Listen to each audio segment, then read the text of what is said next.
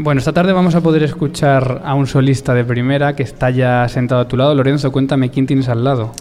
Pues tengo una pieza fundamental. Eh, ¿A un pieza o a una pieza? un pieza y una pieza fundamental eh, en el desarrollo de, este proyecto que nos ha apoyado pues, de una manera excepcional durante estos años y es el, bueno, el, principal protagonista de, también del, CD, es Joaquín Riquelme. Hola, buenas tardes. Buenas tardes, Joaquín. No, eh, no soy tan pieza, ¿eh? ¿No? No sé, vamos a ir viéndolo durante estos minutitos que estemos contigo. Bueno, esta tarde actúas como solista en nada, en media hora con esta camerata de, Murcia, o nueva camerata. Eh, vas a interpretar una pieza de Salvador Brotons, el concierto para viola eh, que ya habéis grabado en este CD. Cuéntanos cómo es esta pieza, cómo has afrontado este trabajo. Pues la verdad que un trabajo ya que, bueno, desde el año 2006, bueno, 2007 que conocí al, maestro Brotons a través de, bueno, de mi posición en la Orquesta Ciudad de Barcelona.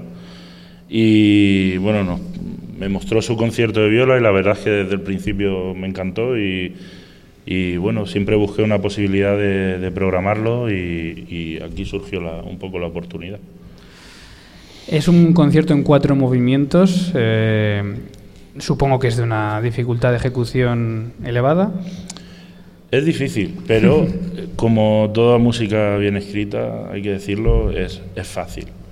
O sea, está todo bien escrito para la viola y, y es como todo, toda buena obra bien escrita eh, se crea un efecto que parece mm, virtuosismo difícil, pero en realidad para el intérprete obviamente es difícil, pero eh, se salva.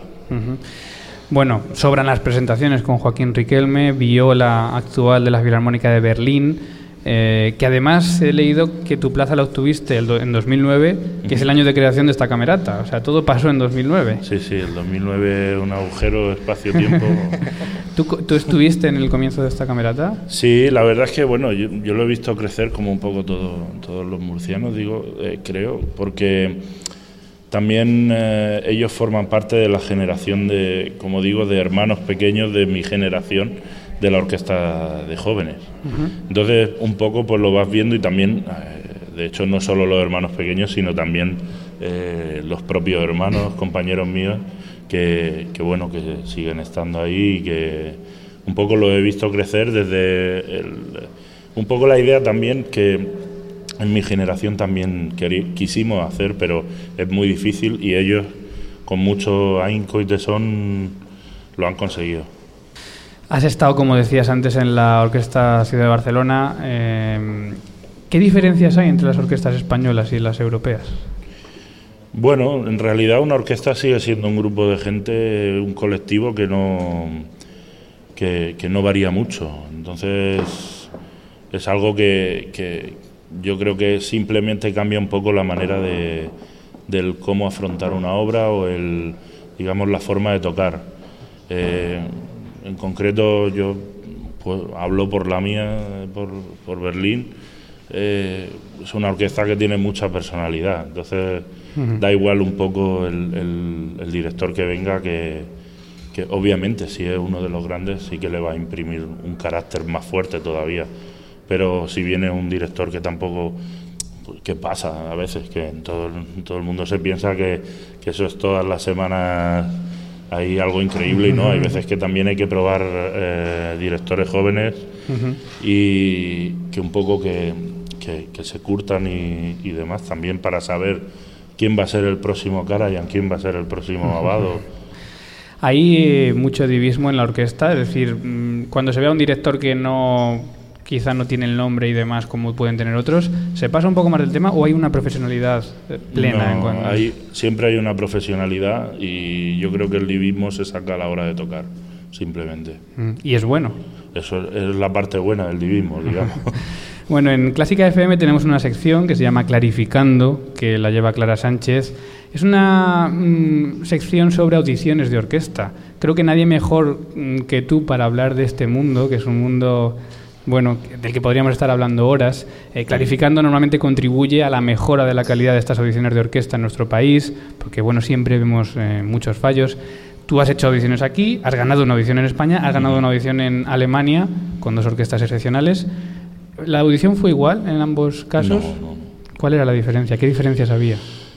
Bueno, eh, para empezar, nos- son dos conceptos totalmente diferentes de, prueba. Uno es una prueba en la que, digamos que el candidato eh, tiene que pasar por, digamos que tienen que ver cómo funciona también en los pasajes de orquesta.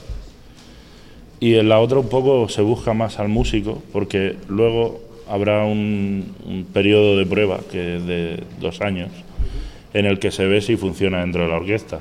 Entonces un poco la prueba aquí en España, eh, bueno, digo España por, por decir España, Sí. pero creo que fuera también son casos excepcionales. La Filarmónica de Berlín creo que es un caso excepcional en ese aspecto. Y luego, sobre todo, una cosa muy importante es que todos los músicos de la orquesta forman el, el tribunal. No es un tribunal de nueve personas que, digamos que en un momento dado se pueden congeniar y en un Bueno, amiguismo. Nueve ya me parece un número exagerado en muchas ocasiones. ¿eh? No, nueve suele ser Sí, un en número, España. sí, porque si contamos concertino, director, eh, solistas, el miembro de más edad, el miembro de menos edad de la sección y un par de miembros libres que suele haber, más el del comité, más el no sé qué. Si es una orquesta como la OEC, por ejemplo, que depende del, del ayuntamiento, pues también hay un representante del ayuntamiento. O sea, al final suelen ser nueve o diez miembros. Una gran diferencia y además tú cuentas que cuando acabó tu prueba te sorprendió que se pusieron todos a aplaudir en Berlín. Sí, la verdad es que sí, hombre, es un, eh, creo que es un acto natural cuando te gusta una persona y, y, y yo creo que, o sea, ahora lo veo desde dentro y, y yo mismo, si hay alguien que me ha gustado, mm, no dudo obviamente en aplaudirle. Bueno, pasaste estos dos años de prueba. Sí. Eh, supongo que te ganaste a la gente a base de cerveza y esas cosas. ¿o No, no, no. No, No. hubo que currarse allí La atri. parte de, de ser un pieza, eso como que se obvia un poco. No, tienes que ser tú mismo y ya está. Eso es lo que, bueno, un poco a la gente que, que va a hacer una prueba o que, o que está en un año de prueba, que es más importante, tiene que ser él, él o ella mismo. Ahora que se lleva esto de decir eh, él y la. eh, tiene que ser una persona como es y ya está, y punto pelota. No creo que haya más, más secreto que ese. ¿Recuerdas el primer concierto, la primera vez que te sentaste en el atril con esta orquesta? Sí, hombre, claro. Tanto escuchándolo como ¿Qué tocabais? Pues tocábamos. Eh, era un programa bastante eh, mezcladito y era Atmósfera de Ligeti, eh, Misterios de lo Macabro de Ligeti, concierto número uno de piano de Beethoven y la sinfonía número uno de Sibelius. No está mal para empezar, ¿eh? Sí. No está mal. Fue un ciclo de conciertos que se hicieron todos los conciertos de piano de Beethoven con Mitsuko Uchida. Y todas las sinfonías de, Rat- eh, de Sibelius con Simon Rattle. Ser Simon Rattle. Ser Raim, ahora ya ser, efectivamente. Sí. Bueno, eh, para ir acabando, tú eres también de aquí de Murcia, por eso estás muy involucrado con esta camerata. Sí. Eh, ¿Qué pasa con la joven orquesta de Murcia? ¿Por qué no tenemos joven orquesta en Murcia? Pues eso habría que preguntárselo a las personas que lo saben. Yo me gustaría no tener que hablar de esto porque significaría que la orquesta de jóvenes está funcionando. Y no sé, ayer por ejemplo en- encontré una, una chica que era estudiante de viola y tal y muchas veces, ay, ¿qué le puedes decir para que, para que se anime, para que siga adelante en esto de la viola? Y yo, claro, pienso, digo, va, que estudie. Pero claro, estudiar uno solo en casa es aburrido, seamos sinceros. Eh, te puedes divertir una vez que sabes que va a haber algo. Y ese algo en, en mi persona, por ejemplo, fue eh, el, el ser miembro de la orquesta de jóvenes, que a mí me cambió personalmente la vida. Creo que las orquestas de jóvenes a los, a los chavales que, que empiezan eh, es algo que, que es muy importante y sobre todo en, en, una, en, en concreto la Orquesta de Jóvenes de Murcia, que era la decana de, de las orquestas de jóvenes de España y a raíz de aquí fue, se fueron formando el resto. Vamos a luchar porque haya esta joven orquesta que sirva de cantera para los grandes músicos que hay en Murcia que demostráis día a día. Bueno, os vamos a dejar que os vayáis ya para el camerino. Lorenzo, eh, Joaquín, muchas gracias.